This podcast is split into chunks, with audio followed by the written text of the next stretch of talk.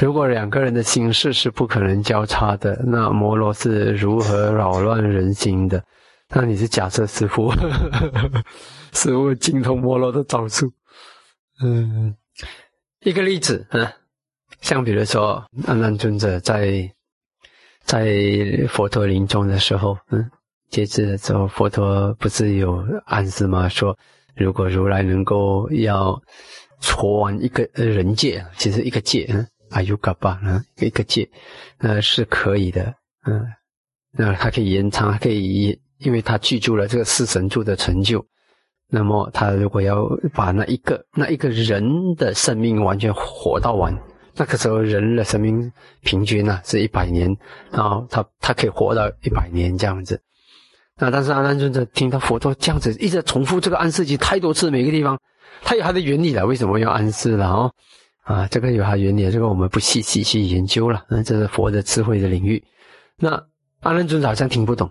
每一次佛都讲，好像好像听不懂，啊，这种情形呢，这有些时候，嗯，我我没有去看著书还是什么了，嗯，我是有听闻一个这样的说法，是魔会在就在那个时候，在阿难尊者的视线内做些恐怖的东西，把他的注意力拉走，还看到这种恐怖东西，因为他那个时候还不不是三国圣者，还会有恐惧啊，他就他就佛陀的意思就没听进去的。然后每一次来又出这个现象，所以变成他佛阿难尊者一直被干扰，被那个摩罗干扰，是这样子。他是出国生者，但是被魔干扰。一种是外在的，一以一些外在的目标吸引你、影响你；另一种影响人心的方式呢，也是用心影响心。嗯，这个是有一点特特别的，像比如说。这个不是魔了，这是佛的用的方法。但是我相信魔也是可以，有些多或多少也是有用点这样的原理。像比如说，呃，那个阿那达比尼嘎吉孤独长者，他的一个他的孩子，嗯，那么他的爸爸讲，哎呀，他将信佛，他的爸爸是出国圣者，他是那个那个孩子就是不要去听佛的讲法，就是不要去听。他总是觉得他爸爸人家把一大堆钱丢了去供养僧团，浪费掉了就没有。他不觉得他的爸爸要信信信，他不信。结果他爸爸怎么办？用钱啊，用钱。好，你如果去听佛陀讲法讲了过后呢，把佛陀的一个句子，一一句话背熟，背熟了你回来，那我就给你嗯一千块啊。以前那一千块是非常大的数目了，那一千块。然后呢，他就为了钱，嗯。要拿爸爸那些，就跑就跑去听，但是呢，佛陀就让他嗯记不清，啊讲讲讲讲讲，他听到很好，看的，可是他还记的时候记不了，啊还记不了，好很奇怪很辛苦，要回到来，哎怎么忘了怎么忘了，然后又来了又去听第二次，他就更用心听，更加提提起精神去听，啊又忘了回来又忘了。然后他真的不行了，他要为了钱嘛，为了钱就很专心听。啊。其实佛陀就是要逼他专心，明白吗？逼他一直让孩子忘记，他就越越要记得，他越要记得，他专心的时候呢，那个时候就是领领悟法的机会了。所以当他很专心听的时候啊，这是佛陀放手啊，就给他听，他一听就证恶果，哎，恶果像恶果圣者像这样子。然后呢，他一证了，他体证涅槃了嘛。觉得太羞耻了，我进来为了这样宝贵的东西，我进来还为了钱才来，他觉得很羞耻，很羞耻。然后呢，但是他就走着跟着佛陀，佛陀然后走向嗯，走去托钵，就跟着回来了。然后，然后跟跟在佛陀身边了。这次呢，他在心里，他就看到远方，他爸爸就走走向他们的方向。啊，他爸爸几乎都是这样子走着来。他爸爸一看，我的孩子不得了，今天整个人完全超凡脱俗。不一样了，他想我孩子已经给佛陀度了，正悟了。因为那个时候很多人都是跟佛陀见一个面，讲法讲法讲，等下就开悟了。嗨，我孩子成功了啊，很亮。然后呢，但是，他爸爸是故意，但是他这个他就讲，最好不要在佛陀面前，嗯，给我钱，不要在佛陀面前给我钱，你很丢脸嘛。其实，哎呀，佛陀那个时候他只成就，他也不懂佛陀其实是。这种大神通，什么什么都知道，他只是讲不要不可以在佛陀面前这样子，这个是很丢脸的事情。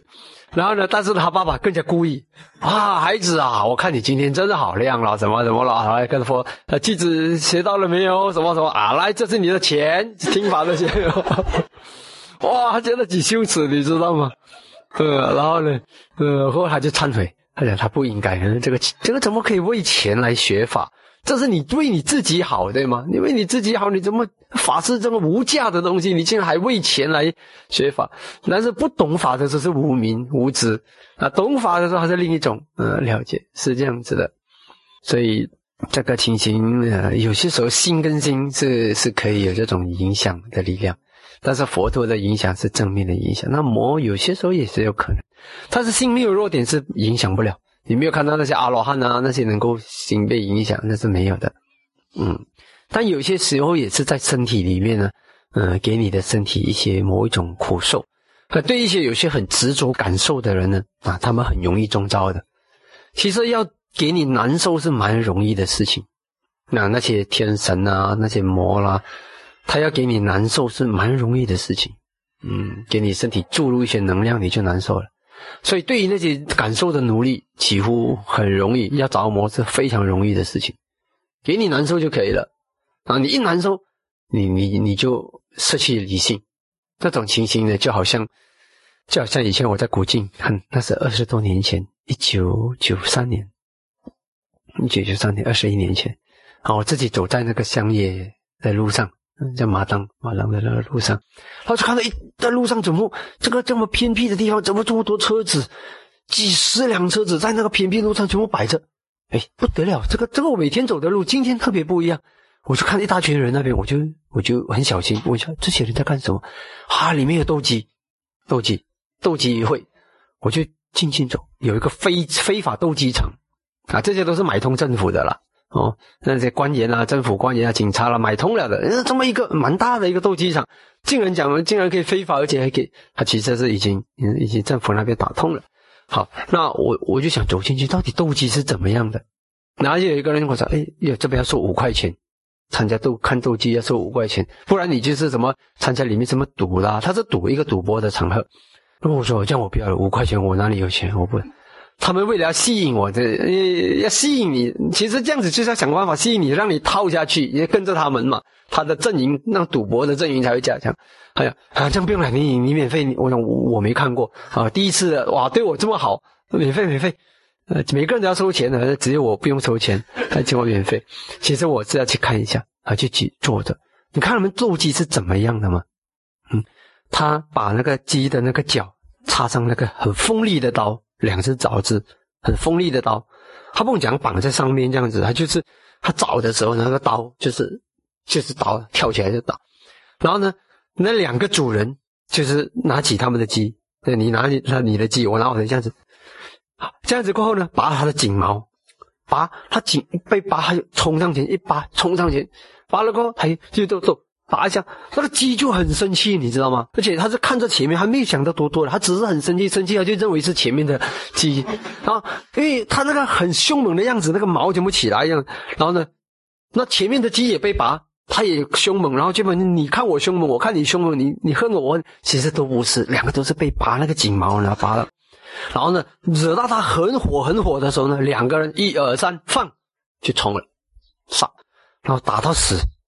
打到死，那个那个活下来的也是半死，只是说，然后就开，他们其实，在那个时候呢，在那个火的时候呢，啊，就是他们开始就就堵住了，像那些那些人就什么啊，你买哪一只鸡，你 你拿来一只鸡赢这样子的，然后打就打了，很恐怖的，那很很血腥的，然后一场一场这样子，一场一场这样子打，那些鸡只能打一次。打了一次赢了的也不能打第二次了，已经半死了，因为那两边都有刀嘛，很可怕。所以，我所以那时候我就在想，那时候在看，人何尝不是像斗鸡一样？很多时候我们被我们的感受，我们被刺激的时候，我们就失去了理性。我们总是认为是我们身边我们的亲人、我们的恩人还是谁啊，他们要伤害我们。其实很多时候是我们的感受、我们的知觉迷惑了。当我们难受的时候，我们什么都不能正面的想东西，都不能正面想的。所以执着感受的人就会像斗鸡一样，他就是这样子而已。你只要他被刺激，他根本分不清是哪一个是敌是友，他就冲上前就打上，就就斗下去。所以这也是其中一种魔咯。我觉得那些人都是魔，这是那个鸡的魔，对吧？啊，他是刺激他。所以执着感受是很恐怖的。所以有些时候，我们都感受难难受的时候呢，就这样子，也不要去想外面，也不要去判断自己，也也不要去思考任何问题，也不要去判断什么问题，就想这个感受，感受来，我不能相信自己，不好的感受、苦受来的时候，我不能相信自己，不要相信自己的思考，不要相信自己的判断，不要相信自己的知觉，给他过。这感受也是无常的，他不可能永远这样子的啊！你要能够忍。然后放松啊，一种方法就是真的不能的时候，很难受很难受，躺在躺在床上，像尸体这样躺在床上，然后呢，就看着那个感受怎么折磨你。它总是会过去的，它不可能永远如此的，它是无常的。